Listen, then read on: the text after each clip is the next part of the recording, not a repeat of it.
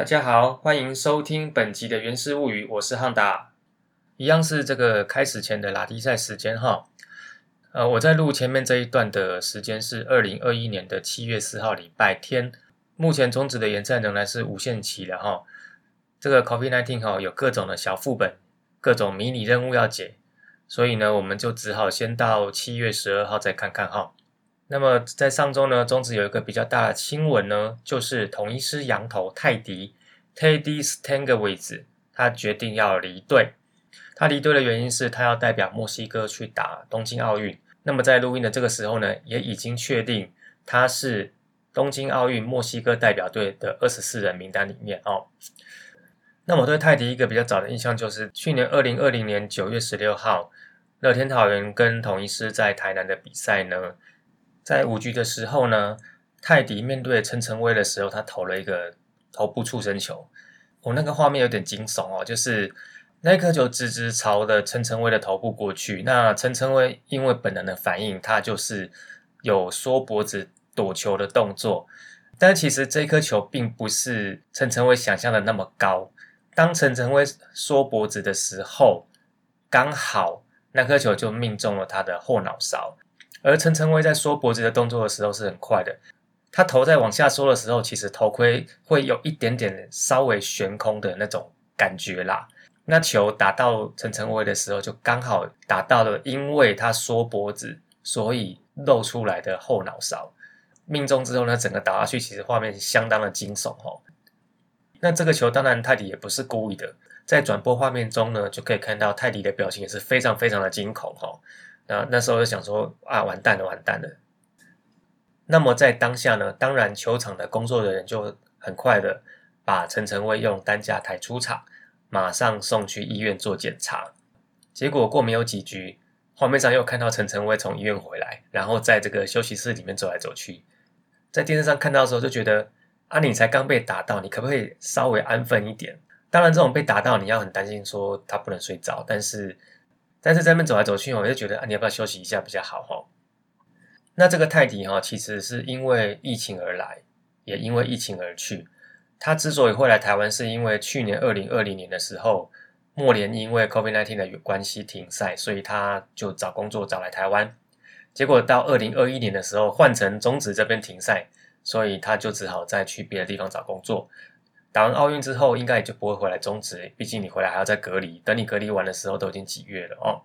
我的想法是哈，很可惜啦，又对不到一个好投手哈。虽然说他不是桃园队的投手，但是任何一队有好投手，对于提升中职的整体水准都有很大的帮助。那么也就祝福他之后的棒球生涯一路顺利哈。那么再顺便跟大家讲一下泰迪短短这不到一年面对桃园队的成绩哦。泰迪在面对中职的其他四队当中呢，面对最多次的就是乐天桃园。那总共对战了七场，七场都是先发，取得了五胜零败。但是其实他的防御率是偏高的四点一四。那么为什么五胜零败还会四点一四呢？呃，这是因为有一场在桃园的比赛，他其实投的很不好。好，那那一场比赛是二零二零年的九月二十三号，在桃园主场这边先发五局丢了七分。那如果以对战乐天桃园球员的成绩来说呢，泰迪总共被打了四支全垒打，其中朱玉璇打了两支，郭彦文打了一支，陈俊秀打了一支。那如果用打击表现来讲，我们以面对打席十次以上来说，打的最好的其实是杨耀勋哦，十一个打席有四支安打，打击率是三成六四。那么另外林红玉跟蓝英伦也都有四支安打的表现。总之，我们就祝福他喽。那说到杨将呢，不止球队有杨将，拉拉队也有杨将。其实我们 Rakuten Girls 有两位洋将了哈，但因为疫情的关系，这两年这两位洋将都没有办法来。那是哪两位呢？在节目前我再跟你说哈。那一样老生常谈哈，这个大叔野球五四三的泽泽募资持续进行当中，希望各位听众如果愿意的话，就是多给我们一些实质上的鼓励。详情呢，在泽泽募资跟主节目的 show note 都有哈。那另外呢，就是我们刚刚讲的，我在录这一集的时候是二零二零年的七月四号。其实，在前一天七月三号的时候，我的脸书跑出来一个回顾哈。那这个回顾其实也是个回顾啦，他回顾二零一九年七月三号我贴的一个新闻。那那个新闻就是在二零一九年的七月二号，拉米狗这边宣布呢，他十六年的经营要结束了，他决定要把球队转卖。那一天其实是刘介廷在中职开了一个记者会，宣布这件事情。哈，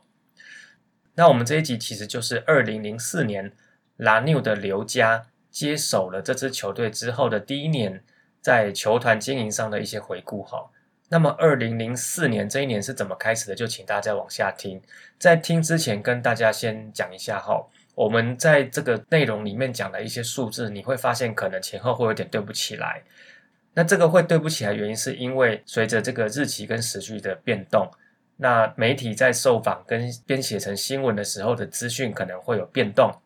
而球团当初在做一些计划时候的想法，可能也会因为时间的不同而变动。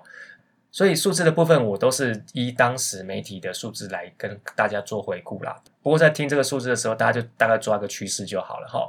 好，那后面我们就开始今天的节目喽。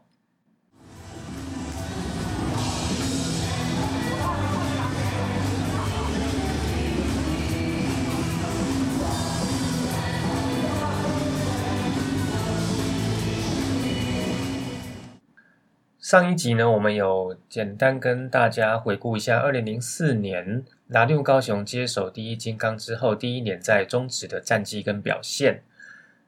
理论上来说，用一集去做一年的回顾应该是 OK 的。那为什么我还要再讲第二集呢？像之后如果我们的源氏物语回顾到二零二零年乐天桃园接手这支球队的第一年的话，应该是一集就做得完。可是。二零零四年的时候，职棒十五年的中职是可以做到两级以上的哈。为什么？因为有很多现在你在看中职的一些理所当然，在当初其实都是惊世骇俗。所以在这一集开始之前，请大家先调整成二零零四年的状态。如果你那个时候还有印象的话，请你回到那你曾经年轻的过往。如果你是很年轻的听众，那就请你想象一下，你穿越时空回到历史，回到那个时空，去听二零零四年这支球队拉纽高雄，又称洛杉矶新雄的球队的过往。好，那顺便提一下哈，那个洛杉矶新雄这是什么东西哈？因为拉纽高雄的字是 L A 空格 N E W 空格高雄。那 L A 就是洛杉矶的简写嘛，所以你把 L A 变成洛杉矶的话，那么这支球队就叫做洛杉矶新熊哈。那第一赛结束，那我们就开始里面的内文哈。我想前面都有提过哈，当初在加入中职的时候的股权所有者仍然是纳鲁湾公司，第一金刚算是挂名赞助啦一部分来说，但是大家也都知道，二零零三年的第一金控的表现会让大家怀疑说，到底有没有心要玩球队哈。而在二零零三年季末的时候，纳鲁湾公司就开始去找下一个可能的经营对手，所以他们找上了拉纽。他们在找上拉纽的这个过程当中呢，第一监控其实是不知情的哈。所以我们会在前面的回顾当中有提到，虽然第一监控经营的态度会让大家有点怀疑，但是他在安排二零零四年的球季的一些动作还是有的哦。那么，二零零三年十二月十五号的时候，依照两联盟的协议去售出了哦。台湾大联盟合并终止的时候，带了两支球队嘛。那除了我们这边的这第一金刚，也就是桃园队的前前前前前身之外，还有另外一队是成泰太阳。那么在纳鲁湾跟拿六接洽之后呢，拿六这边决定经营这支球队，然后他改名叫拿六高雄。但是其实，在二零零四年的时候是开始经营，到二零零六年的时候才会去决定说蓝牛集团要不要把这支球队整个买断下来。那么因为球队改名成蓝牛高雄，所以这支球队就变成一个很生气的状况，就是金刚不是金刚，熊不是熊。这个为什么金刚不是金刚，熊不是熊呢？呃，如果各位可以回顾一下我们前面在讲当初合并的时候呢？第一金刚这支球队其实是由台北太阳跟高平雷公所合并而组成的，所以呢，虽然台湾大联盟有台中金刚队，但是台中金刚队并没有变成第一金刚队，台中金刚队反而转去了成泰太阳队，所以金刚不是金刚，那熊不是熊又是什么呢？其实中华职棒第一支有熊做吉祥物的球队是一九九二年职棒四年加盟的俊国熊。熊并不是第一次出现，所以这个蓝六高雄也不是俊国熊。所以第一金刚之前并不是台中金刚，蓝六高雄之前也不是俊国熊。哦，金刚不是金刚，熊不是熊。那么在二零零三年十二月十一号的报道当中呢？拿六是用租下金刚队的方式去持有这支球队，所以球队本身仍然是纳鲁湾公司所所有。但是未来呢，拿六会用新老板的方式经营球队，而必须要自负盈亏。那么因此呢，拿六在公司旗下成立的棒球事业队来经营这支球队。除了改名要改吉祥物，虽然说拿六的标志是一个牛头哦，如果各位有买过拿六的鞋子，它的公司应该是叫老牛皮。它的标志是个牛头，不过当时呢，因为中华职棒里面已经有新龙牛了，所以拿六决定用高雄的谐音，将吉祥物改成熊队。那这个新龙牛就是我们前面所说的曾经的俊国雄。在二零零三年十二月十二号呢，那南六这边宣布，他将会是中职继兄弟象之后第二支独立招商的球团，也就是说，他要去找各种的赞助商。但是其实，在同一天呢，因为还是在二零零三啊，基本上这支球队仍然叫做第一金刚，所以在十二月十二号这天呢，第一金刚还是有这一年最后的一个公关活动，就是队上的潘宗伟跟梁如豪出席的游戏的代言。不过回到蓝六集团，蓝六并不是一开始就决定要养球队，最早最早的时候，其实蓝六是要把陈金虎给认养下来。因为要经营陈其武跟球队、球场跟球队，所以在二零零三年的中职总冠军赛的时候呢，刘宝佑特别跟经营团队的成员一起南下高雄。各位要知道，蓝六并不是高雄的企业，他们的集团总部其实是在细致哦。那刘宝佑表示呢，他要让他的经营团队亲自目睹那种乱象，因为在一个全台湾最大最好的球场，这个球场里面居然只有四个人在负责。那么，在二零零三年的十二月的时候，他说，未来他将投入四千万，将球场经营的有声有色。这个球场会有博物馆，会有餐厅，球员的休息室会有 SPA。那么刘宝也说呢，他会给球队最好的照顾，每一个球员都还有隐私权。所以呢，球员的宿舍每个人都是一人一间，在运动防护上面也会有更多的加强。那么在那段时间的报纸关于对刘宝佑的访谈呢？呃，刘宝伟这边也有说一些他对当时要接手的想法。呃，刘宝伟这边觉得说，他去过球场看过练球，他觉得当时的第一季刚有一点点像学校的放牛班啊，有点自暴自弃，看起来状况都不太好哦。因为毕竟二零零三年的战绩实在是非常的不行哦，这感觉就是打球就是只是把球打完啊，这我自己讲的哈。我想大家知道了，这个二零零三年金刚的战绩其实都就蛮不好的啦。可能求胜心相对可能不是那么多啦哦，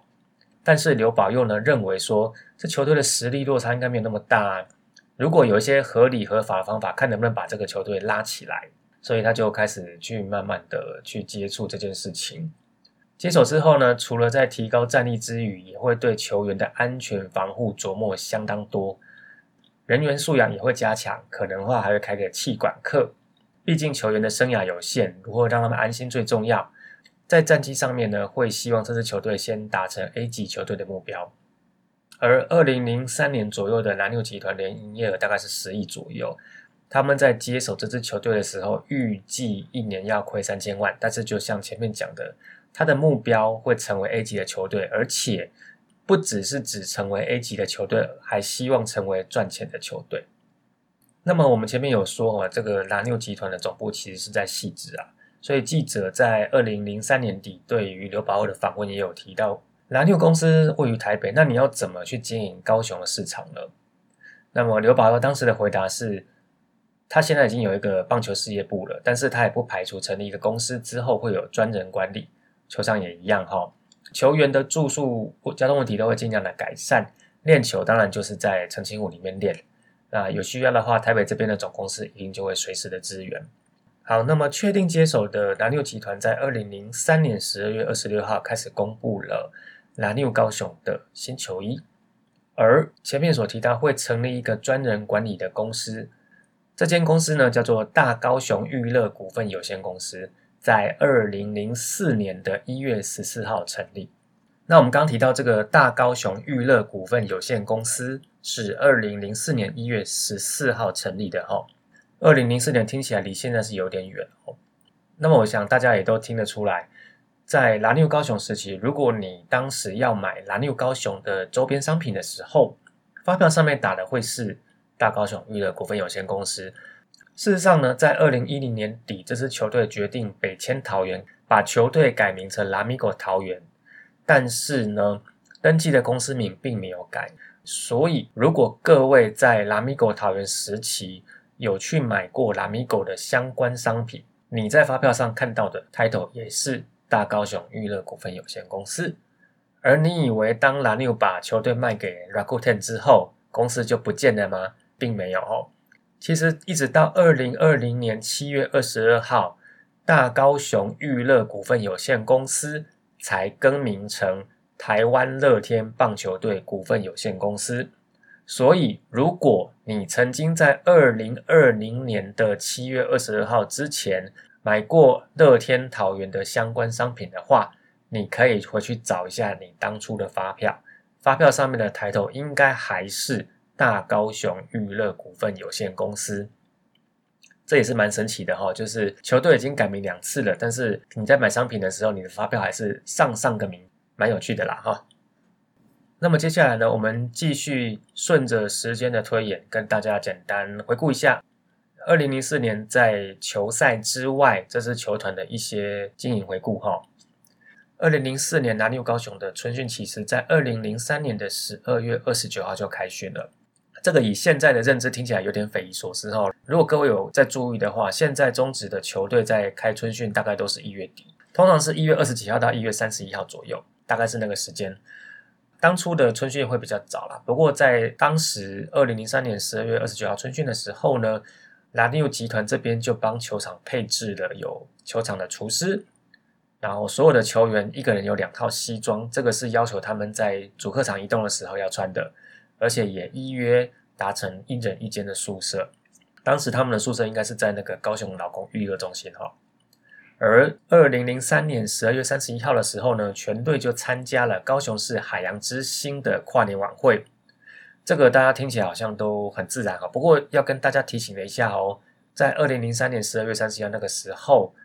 高雄市跟高雄县是分开的。呃，澄清湖主场其实是在高雄县，不过他们参加的是高雄市的跨年晚会。好，随着时序进到二零零四年，对一个新踏入这个职棒圈的球队而言，他们一开始就遇到很多很多让他们很困惑的事情，比如说代训球员。那个时候没有二军啊，不过有各队是有代训球员。那南六高雄当时有个替代役球员叫做刘松作，他在一月初的时候要结婚，那因为他是替代役啦，所以他跑去跟球团讲说，这个军人结婚应该有十四天假。不过那时候的领队宋守志他翻遍了替代役球员管理办法，他找不到这个替代役球员代训球员的放假到底要放几天。而且刘松作那时候还说，他结婚那一天呢，因为这个喜宴有有其他的替代役球员要参加，所以他们也应该要放假。但是球团这边呢，就实在是搞不懂，说这个放假到底是要适用于球团条款、军人条款还是替代役条款？这件事情后来体委会解释说。内政部替代役男管理办法规定，可以周休二日，婚假十四天，遇到比赛可以延后补休假。一开始就遇到这个让大家有点无所适从的这个代训的管理哈。那接下来呢，一样球团接手之后，一样就是根据上一年的表现要做一个谈薪。不过在二零零四年一月十号的时候呢，蓝队球团这边宣布刚接手这支球队，所以所有的队员没有人减薪。而全队的最高薪则是维持平盘的梁如豪，他的月薪是二十万。好，接下来呢就是重点了。其实为什么二零零四年在比赛之外的回顾要特别做一集？有一个很大篇幅的比例要提的就是转台球员的问题，也就是俗称的叛将条款。那么我还是很简单的跟大家讲一下什么叫叛将。其实就是在一九九七年台湾大联盟成立的时候呢。呃，台湾大联盟这边有挖了一些在中职的明星球员到了台湾大联盟去比赛，这件事情让中职这边非常非常的不谅解。中职单那时候就已经定定了，这些主动离开中职跑去台湾大联盟打球的球员，未来绝对不让他们回来中职啊，就是所谓的叛将。但是在台湾大联盟解散并入中职之后呢，这些跳过去的球员能不能让他们回来，那就是一个话题，那就是一个需要解决的事情。我现在这个怕就会把这些转台球员要回中职所遇到的一些问题一次讲完。好，一月十二号中职的领队会议当中呢，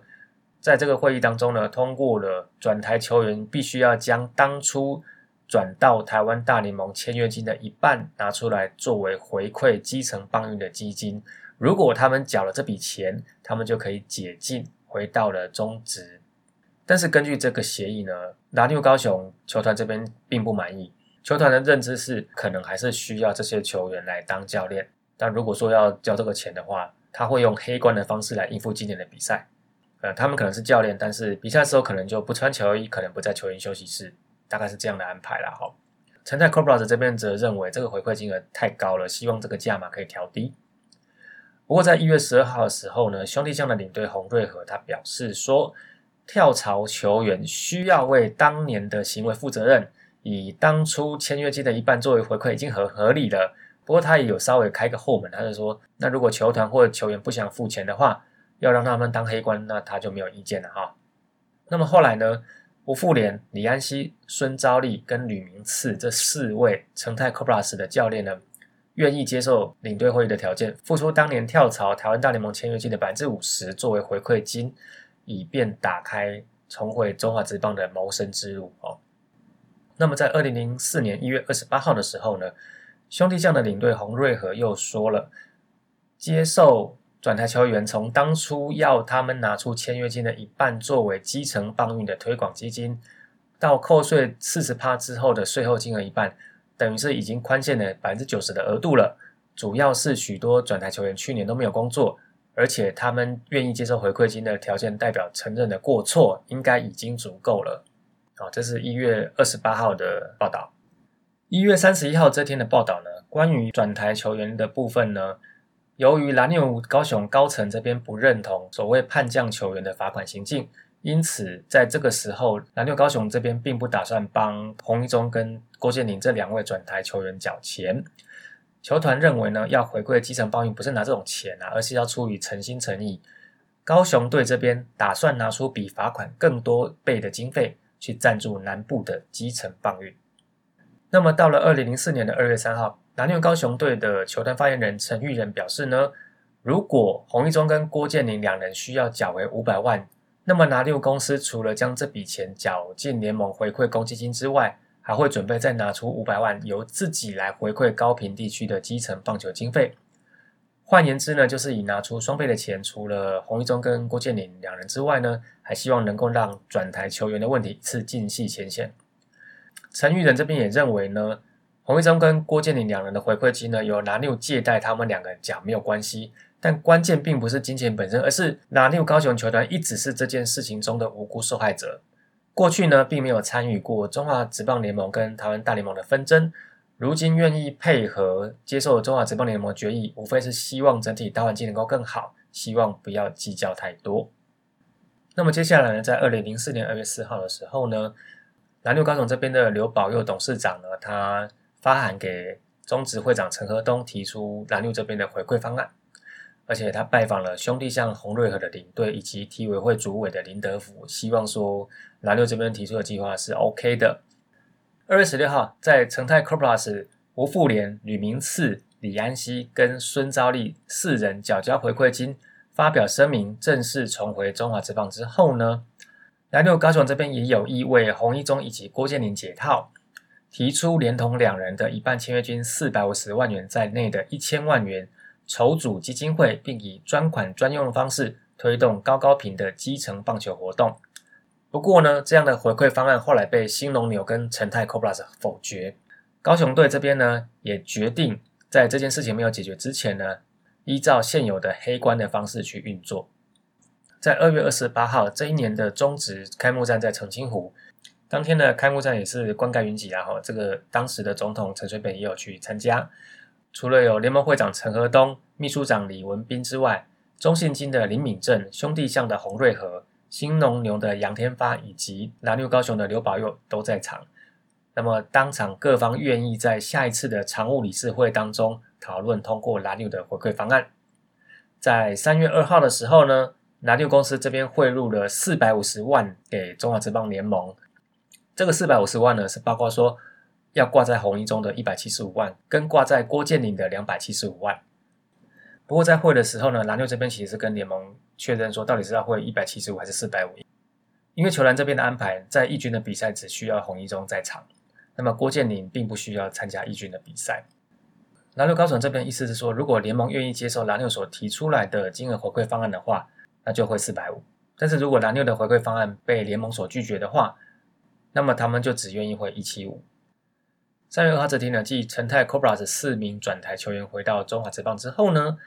在这一天，蓝六高雄举行正式的记者会，宣布将洪一中跟郭祥生，也就是郭建林，缴交四百五十万回馈金。并且将在三月三号向赛务部进行教练的登录。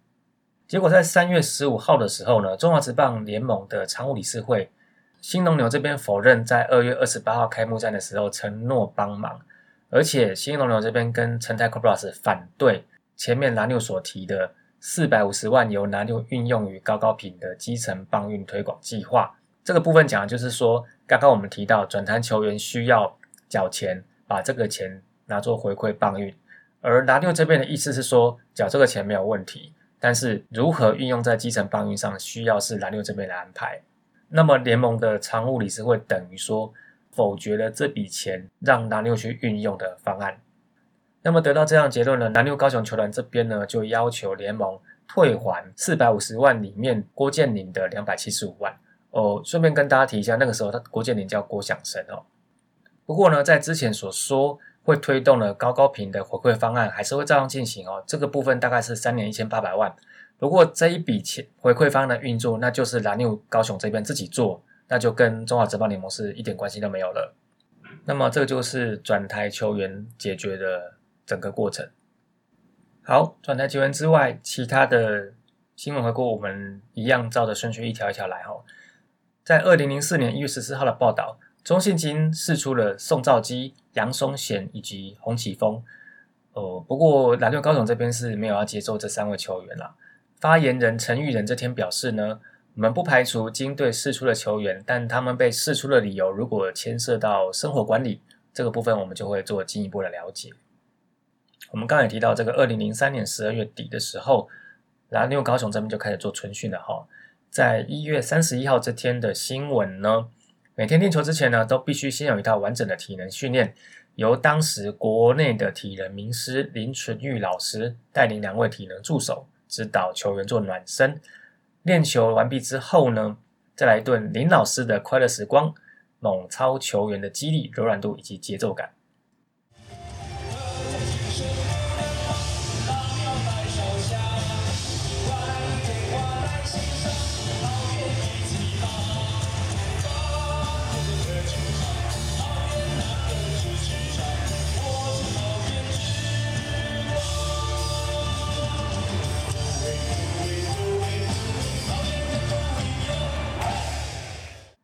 好，这个前面的部分呢，我们把刚接手开机前的一些新闻回顾了一下，我们也把这个转台球员的处理也已经讲完了。但是呢，二零零四年二月之后的回顾要等下一集哈。我本来以为哈讲战绩用掉一集，讲经营回顾用掉一集已经有点夸张了哈，因为理论上不就是一个球季一集就搞定了吗？结果在讲经营回顾的时候，这一集还讲不完哈。其实我在录的时候呢，是一次把它录完，结果录完之后发现拉的有点长了，还是要拆两集可能比较 OK 哈。那么在回顾二零零四年拿六接手第一年，在这个球队上所做的事情，再回顾到二零一九年拿六集团要卖球队的时候，在记者会所说到的话，这个有一种哈，就是我拿到一本小说，那我前面先看了续篇，然后马上就翻到最后面去看结尾的感觉哈。呃，续篇的部分呢，前半段就是刚刚大家听到的部分。那这个二零一九年七月二号，那六集团宣布要卖球队的新闻，各位应该在找都找得到哈。如果各位有兴趣的话，再去回顾一下。那我们今天讲的节目这一段有讲到的是这个转台球员，也就是所谓的叛将的处理。这个部分就是看大家你站在谁的立场去看。以中职老球队来讲，他们会觉得说，他们好不容易含辛茹苦把这个联盟经营起来，然后度过了风风雨雨。那么这些球员当初为了荣华富贵抛弃了他们，现在怎么有脸回来？所以以中职老球队的角度来讲，这些人叫做叛将。那以球员而言呢，其实他们当初在中职联盟的生活是没有保障的哈。这个没有保障是分成两个部分，第一个部分是这个合约本身的不定存续契约哈，有空我们再讲。总之这种契约现在在中止是已经不存在的啦哈。另外一个就是在当初打球其实可能不是那么安全，因为你会被各种的势力诱惑或威胁，讲白了就是假球事件啊，就人家会来找你呢，因为一手是钱，一手是枪。那你要不要配合？那么对刚接手球队进中职的拉纽来讲，就觉得说啊，我只是想用一个我觉得我需要的人才，结果你们这些老球队在那边无些无为不为哈，被各种阻挠哈，所以呢，就是这三方看你要用哪一边去看这件事情。好，那最后的部分我们在前面有讲说 Rakuten Girls 的洋将，那 Rakuten Girls 来不了洋将有谁呢？其实有两位哈，有一位是背号三十八号的金井彩香 Imai Sayaka，这一位我想原名应该会有点印象哈。那彩香其实是二零一八到二零一九年期间限定的拉米 Girls，所谓的期间限定就是在一些特定的主题周，他会从日本飞过来，然后会穿着拉米 Girls 的衣服在场边帮忙应援。那么除了金井彩香之外呢？二零二零年，其实 Rakuten Girls 还有另外一位洋将是背号九十二号的李和润哈，李哈用哈，这是韩国来的洋将哈。那么李和润在职棒啦啦队的部分呢，他其实二零一七到二零二零年都在 KBO 的韩华英。不过呢，在二零二一年三月的时候，他在他自己的直播上宣布他要从职棒啦啦队隐退。其他运动啦啦队有没有这个我们不晓得，但是 KBO 这边的部分他是隐退了哈。如果说这个拉拉队也有登陆这件事情的话，那其实李和润算是有登陆的哈，因为他有宣告要来，穿着拉拉队服的宣传照其实也都拍的啦哈。OK，好，那以上就是这一集的原始物语，我们来回顾的是二零零四年蓝牛集团刚接手球队的第一年，在球季前的回顾，还有包括在转台球员事件的处理。那么在下一集我们会继续谈二零零四年拉纽开季之后的另外一些经营的回顾。那么我们就下期见喽，拜拜。